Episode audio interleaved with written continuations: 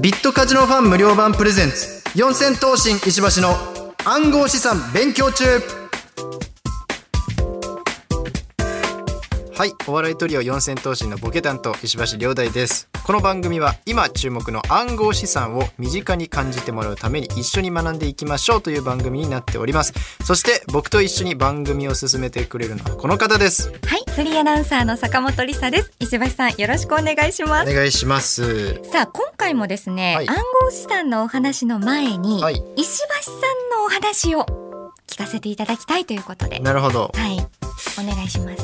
えー、あの最近ですねはい、初めてやっぱこの年齢になっても初めてやることって結構あってえ初めてあのゴルフの打ちっぱなしに行ってみたんですよ。え、おお、え、それはなんかきっかけがあったんですか？あの地元に帰ったんですけど、まあ、東京なんですけど、まあ、後輩が、えー芸人の後輩で地元が全く一緒のやつがいてそいつとちょっと、えーすごい桜並木があるんで地元に。そこを見ながらちょっと夜ご飯のところにでも行こうかってなったんですけどあのその店が開くまでの時間がちょっとあったんで暇すぎるとなって2人ともやったことないけどちょっと打ちっぱなしに行ってみようと。唯一ある娯楽施設なんです。僕らの地元にある。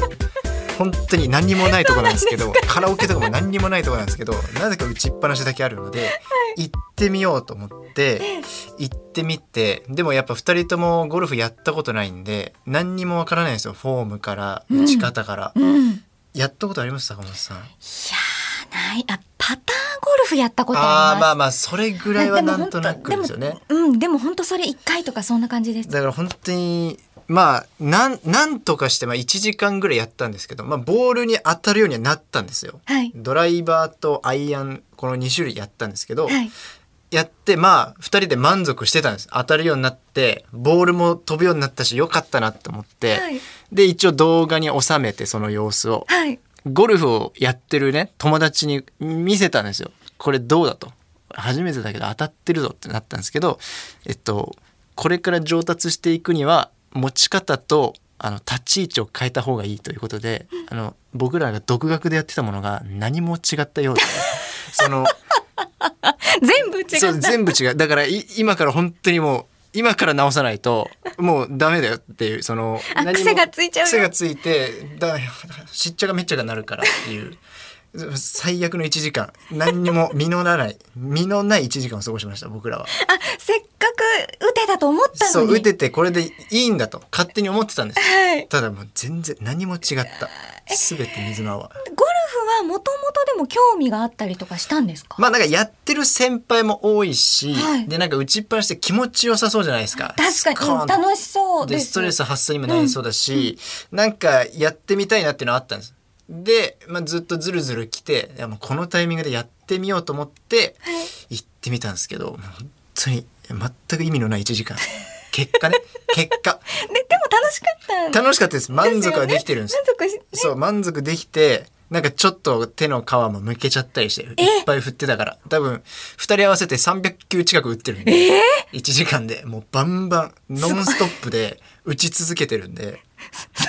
すごくないですか？すごいです。すごいです。ストイックすぎません？店員さんにも驚かれてました。300行きましたかっていうぐらい打ってたんで、二人でああだこうだ言いながら、ただその二人のああだこうだは何にも意味ない。すべて間違ってたゴルフをしてたっていうのがちょっと最近あったんですけど、え何が間違ってたんね。なんかもう持ち方から違ったんで、ええ本当にな全部何も合ってないんです。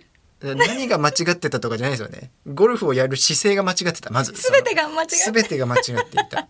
全く意味なかったです。え、どうですか？でもこれからちょっとその直してまたやってみようかなって。いやめちゃくちゃだからそういその子にその連れてってくれと、はいその友達に連れてってくれぜひとも直してくれとは言ってるんですけど、まあ相手ももちろん社会人だから なかなか時間ないから、ええもうこれは一人で自分の癖でやるしかねえなと思って また戻っちゃう。いい独自の路線で行ってやろうと思ってますけど 最近は。もうもはやはいもう独自な我流で行こそううと。我流で当た当たればいいんだから こっちは。別にほそのコースに出ようとも思ってないし結局。でも我流でやっても、はい。結構あその当たって、はい。もうボーンと。そう飛ぶは飛ぶんですよ。ただめちゃくちゃ右にそれるっていう その右にそれるのがなんでだろうで送ったんです最初。なんでお右にそれるのかなっつったらもう何も合ってないと。あがちょっと、ま、間違ったけどでも楽しかった。楽しかったからいいなと思っていいですね。はい。という石橋さんの近況でございました、ありがとうございます。あのこんな感じでですねこれからも暗号資産とともに石橋さんのこともねザクザク掘り下げていきたいと思いますので、六回目もよろしくお願いします、はいお願いします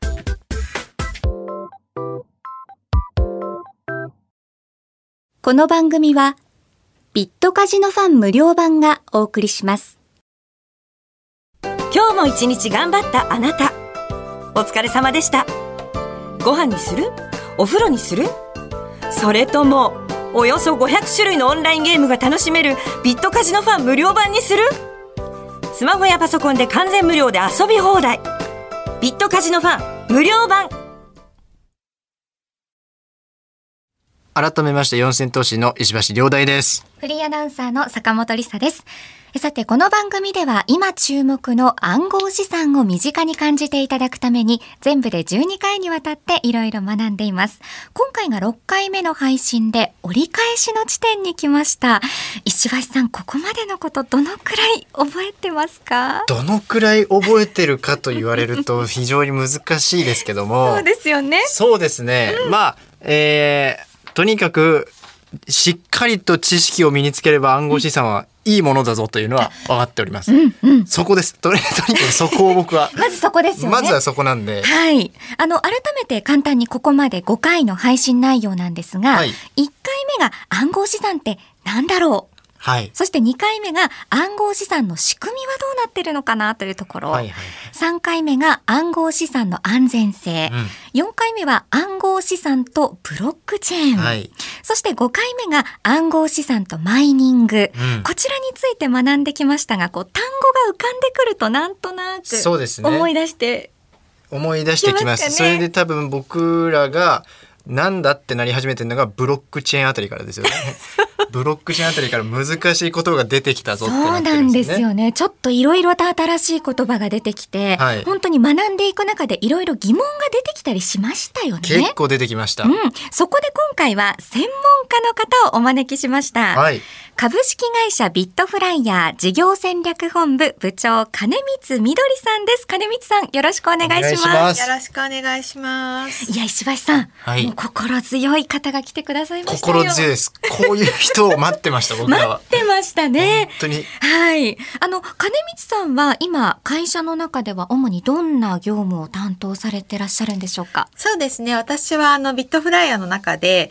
えっ、と、新しくですね、ビットフライヤーで買えるようになる通貨を、まあ、持ってくるというか、選んで、ああの、買えるようにするみたいな仕事をしてます。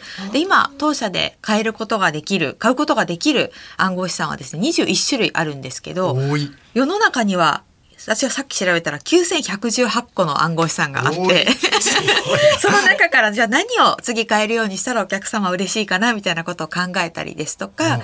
あとはですね、最近だと、 Initial Exchange Offering っていうのがあって、企業とかプロジェクトが暗号資産を出して、資金調達をすることができたりするんですよね。それのお手伝いをしたりですとか、うんあとは、あの、ちょっとまだ話されてないと思うんですけど、 Non-Fungible Token っていう NFT っていうですね、あのまあ、デジタル資産に唯一性を持たせるみたいな概念があるんですけど、はい。まあ、そういったものをお客様に提供したりとか、そういった仕事をしております。と言っても、ななるほど。なるほど。幅広くいろいろとそうですね。やってらっしゃると。もうだからエキスパートです。暗号エキ資産の。スパートですね。はい。さあ、じゃあ石橋さんあの今回は強力な助っ人の方に来ていただきましたので、はいもう私たち大船に乗ったつもりで、そうですね金光さんにいろいろとあのお聞きして勉強していきましょう。はいで、ここまで5回の配信をしてきました。どうでしょう？振り返って、はい石橋さんが金光さんに質問してみたいこと、もっと詳しく聞いてみたい話題などあればぜひ。ああそうですねあじゃあでも今あの紹介っていうか言っていただいたところにあってその21種類でしたっけ？はい、はい。これはどういったそのところから選んできてるどういどういったいい点があるんですかねそういったものには。そうですね。まずですね、9118個あるんですけれども、えっ、と、暗号資産全体の時価総額の中で、まあ、ビットコインっていうのが占めている、はいその時価総額の割合が47%なんですよ。おほぼほぼ半分。そうですね。で、その次が、えっ、と、イーサリアムで、それが2、30%ぐらいなんですね。その二つはね僕らもなんかな学びました。そうですよね。はい なので、えっと、すごい大きい時価総額のものっていうのはやっぱりあの流動性もある。あ流動性がいっぱい取引されてますし、はい。あの非常に多くの人が持っているので、まあ、日本のお客様にも持っていただきたいなっていうふうに思っているんですけど、はいはいはい。まあ、9118個あるうちですねあの暗号資産ってコードをコピーすれば誰でもすごく簡単に作れちゃうんですよ。うん。だから、まあそういうそのよくわからないものみたいなのはやっぱり日本のお客様にあのお届けするのは難しいので、ちゃんと私たちの方で審査をして、あのちゃんと取引がされていて、あのちゃんと安全なものかっていうのを見て、あのお客様にお届けする価値があるよねっていうものをあの我々の方で選んで、あの取り扱いを開始してます。はあ。ああ、じゃあ厳選してくださってるっていうことですね。そうですね。そこは、えっ、と、日本だとやっぱ規制がありますので、んちゃんと選んだものを取り扱うようにしなさいよっていうのが、日本の規制で、あの、定められてます。なるほど。うん金西さんは暗号資産を知ったのはいつ頃なんですか？2008年にビットコインの論文が発表さそうれたじゃないですですねか。。あ、私は知ったのは2015年ですね。あじゃあちょっと全然経ってから。あの、そうです。てか、す皆さん知ってました？そのぐらいに。いやー。そうですよね。私2015年に知りましたけど、その時もそんなに知ってる人はいなかったと思いますね。なんかいい有名になったのが2013年の時にキプロスですごくそのキプロスの中の法定通貨の価値がすごく下がった時に、はい。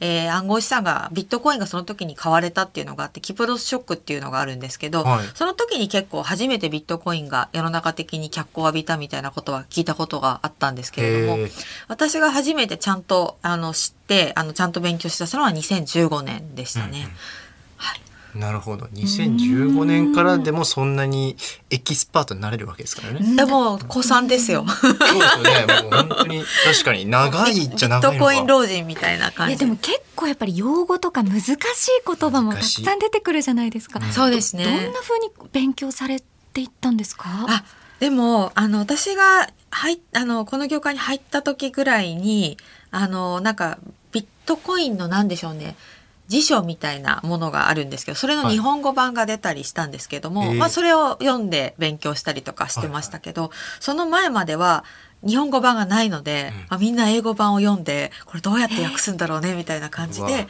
やってたみたいです。あのうちの会社の創業者の加納さんと小宮山さんっていうおじさん2人はですね、はい。その英語の本を読みながら四谷のパン屋さんであのコードを書きながら最初会社を始めた。ええ そんなところ四谷のパン屋さんも嬉しいだろうな。はい。そこからね暗号資産の、はい。ね。すごい。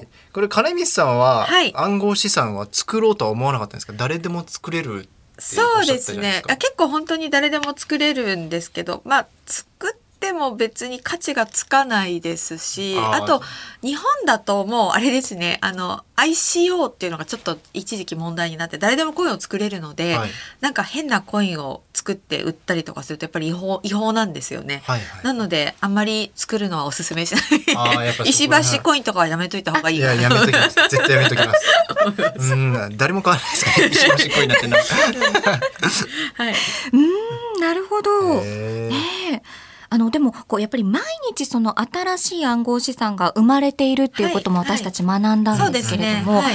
金光さんはそのこれからはどんな暗号資産が生まれてきそうだなっていうふうに思われますか？こ れちょっと若干専門的な話になるんですけど、ええ。2軸あると思っていてですね1軸目が、えっとゲーム系のトークンですね。あの今ブロックチェーンを使ったゲームっていうのが結構世の中的に注目されてまして、へーあのゲームっていろんなゲームアイテムとかがあるじゃないですか。はでゲームアイテムをちょっとさっき申し上げた NFT っていうそのブロックチェーン上に刻めるような形でのあのアイテムにしてでそれでですねゲームを超えてそのアイテムをやり取りできるとかそのなんでしょう別にゲームが終わってもそのアイテムはブロックチェーン上に残るみたいな形でのそのブロックチェーンゲームっていうのが今結構注目されてて日本のゲーム会社さん大手の企業さんも結構この領域に参入してるんですね。でそういう風になってくるとこのゲームのためのブロックチェーンっていうのが結構できてきていて、はいそのゲームのためのブロックチェーンでやり取りされるコインみたいなものが結構今あの出てきているのでそのゲーム系のトークンがあの結構生まれてくるんじゃないかなというふうに思っています。すごい分析力だな。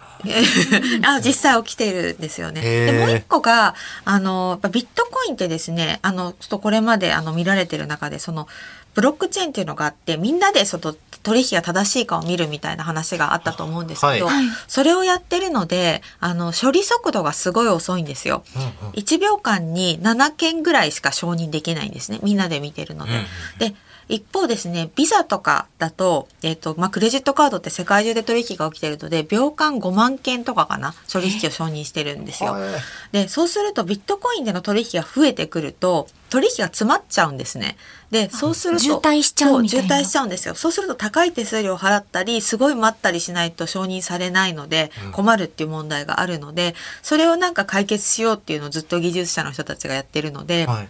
それを解決するためのコインっていうのはずっと出てくると注目されるので、はいそれ系かあのゲーム系っていうのは今後も出てくるきてでそれで注目されるのかなと思います。へそうなんですえ。ね。いろんなのが出てきそうなんですね。本当ですね。そのブロックチェーンでちょっと気になってることがあって、はいはいブロックチェーンってこのいろんな人の目で不正はい防いでるみたいなことをはい僕ら一応学ばさせてもらったんですけど、そうそうでこれ大丈夫なのかなっていうその誰かがやっぱりやらやらかすんじゃないかってはいう疑問が僕ら二人の一番の疑問なんですけど、はいあの大丈夫なんですかね？これはですねブロックチェーンの特性としてこれもあのなんか難しい専門用語で私も最初なんだと思ったんですけどビザンチン体制っていう言葉があってビザンチン体制。何あのあんまりこのこう用語を知っててもあまり意味ないんですけど、はいあの結局あのまあ世界中に散らばったのノードっていうかコンピューターがこのこあの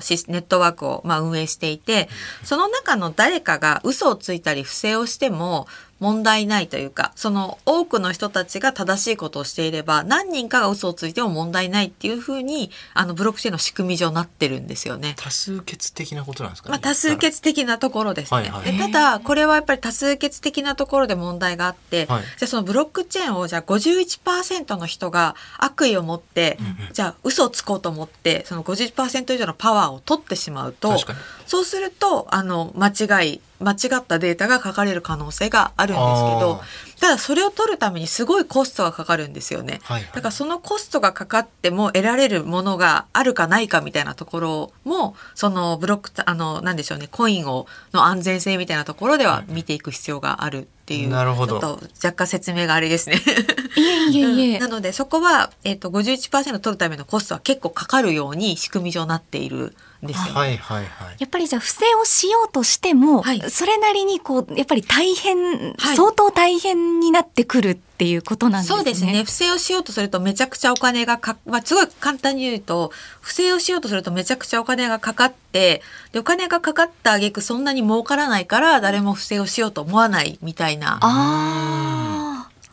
ところ、そういう仕組みになっているので、ブロックチェーンはすごいねって言われてるっていう感じですね。はあ謎が解けましたね。解けましたね。これはだからやっぱりセキュリティがしっかりはい。うんされているっていうことなんですそうねで。すね。うん。あとあの私たち前回マイニングっていうのをねはいはいはいやりましたね並びまあの学びましたけれども、金光さんはあの個人的にはマイニングっていうのはやられたことありますか？個人的にやったことがありまして家でマシンを私はあの家でですねマシンを組み立ててあの結構熱が出るので、はい。扇風機とかファンとかをボーンってやってやったことあるんですけど、はい。全然あの掘れないのですぐやめたんですけど、えー 結構できるできますよ。あの家家とかでもあの会社とかでも一時期置いてたことありますし。ええできますけどただあれですねそのもうこれあのなんでしょうね。マイニングってあの例えばビットコインだとですね10分に1回、えー、とそのブロックを承認してくださいっていうお題が、まあ、あのプログラムから出されるんですよ。はいでそのお題を解いた人がブロックを承認できてでそのマイニング報酬っていうのをもらえるんですね。はい。えっ、とそれがですねえっ、とその結局10分に1回か1回もらえるものとかかる電気代とのまあこれもトレードオフでかかる電気代の方が安かったらやった方がいいじゃないですか。はいなんでその辺でみんなですね電気代がすごい安いところで、うんコスト効率よく計算できるようになんでしょうねすごい工場みたいなものを建ててやってるんですよ。はあ。あ、そんな専門的に？すごいすごいですへね。これ私行ったことないんですけど、うんなんかどこだっけな？なんかすごいあの中国とかあとどこだっけ？なんか北の方で北の方。あのやっぱ寒い寒いところの方あがあ、なるほど。いいらしいんですよね。でそこになんかマイニング施設っていうのがあって、はいそのコンピューターがバーッとならラックに並んでいて、うんうんそこでまあマイニングしてるみたいな状態なので個人が東京のお家で東京の電力でやってうんも全然勝てないんですよね。へえ。はいあ、そうなんですね。そうか。だからやっぱり専門の方とか、はい大きな企業の方とかそうでが、すね。もうやってらっしゃるっていうところなんですね。あとあの私たち学んだ中で気になる人物がそうなんです。いましたよね。はい石橋さん。サトシ中本なんです。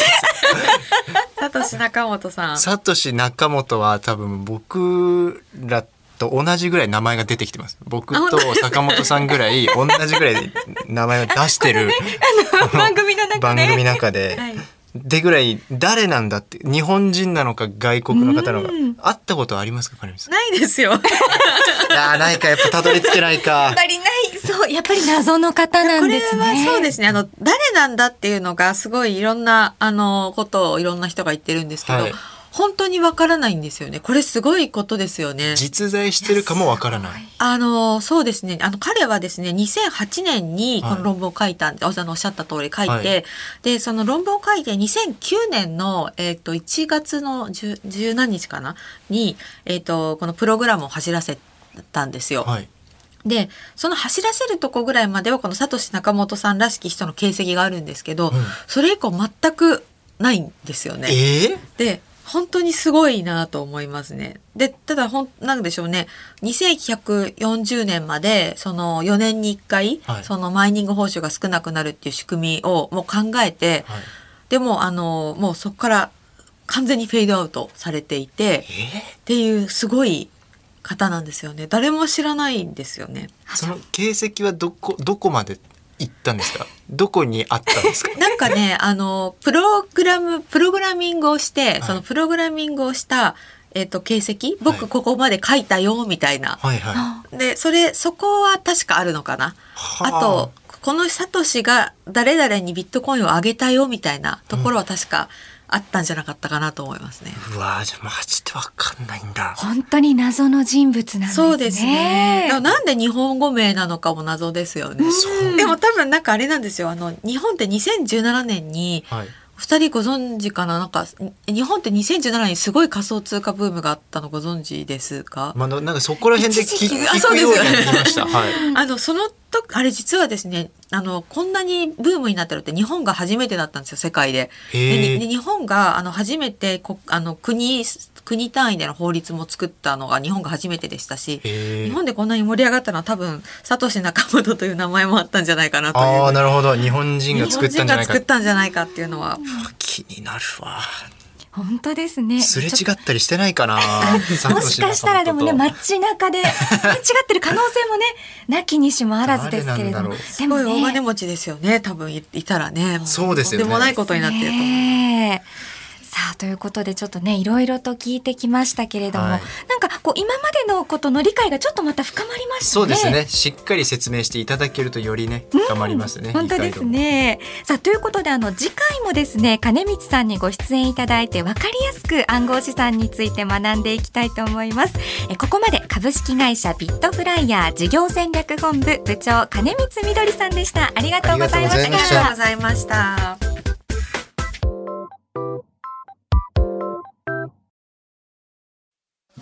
私は世紀の大発見をしてしまった。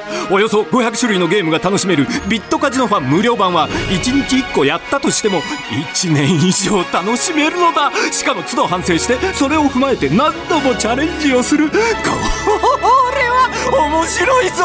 ビットカジノファン無料版。この番組は、ビットカジノファン無料版がお送りしました。第6回の配信となりました。ビットカジノファン無料版プレゼンツ四千頭身石橋の暗号資産勉強中。石橋さん今回はビットフライヤーの金光さんにお越しいただきましたけれども、い、かがでしたか、ねようやくなんかこの番組がしっかりとしたものになりましたねいや今までやっぱり我々二人ともやっぱし初心者だったわけじゃないですか。本当そうですよね。初はい。心者の我々がこうね、なんとかお伝えしようと頑張ってきましたけど一、人有識者がいるとすごい違いますねやっぱり。もうやっぱり知識の深さ。深さともね素晴らしい言葉選びもねしっかり分かりやすくやってくれて。本当ですたねだ一個やっぱ解決しなかったのはサトシ仲本。ここですね。サトシ仲本だけ何も分からず。本当にそこはまたなんかこう謎がより深まっちゃいましたね。一番かっこいいですけどねやっぱりそれだけ残してあ姿をくらませて今多分ね金光さんがお金持ちでしょうねって言ってたけどお金持ちになって暮らしてるわけですから。うわなんか理想の人生じゃないいやですか本当ですよ。何周人生したらそうなるんだろうっていう。いやすごい人がいるもすごいんだなと。方がいるものですね、はい。でもね本当にあの金光さんのお話で今までこう学んできたことっていうのがよりこう深くねそうですね。わかりまおしたね。さらいもできましたし、はい。はい。ということでこんな感じで残り6回もお送りしていきます。次回もわかりやすく暗号資産について学んでいきたいと思います。それでは石橋さん最後に一言お願いします。えっとゴルフ頑張ります。ということで今回の配信はこの辺で。四千頭身の石橋亮大と。坂本理沙でした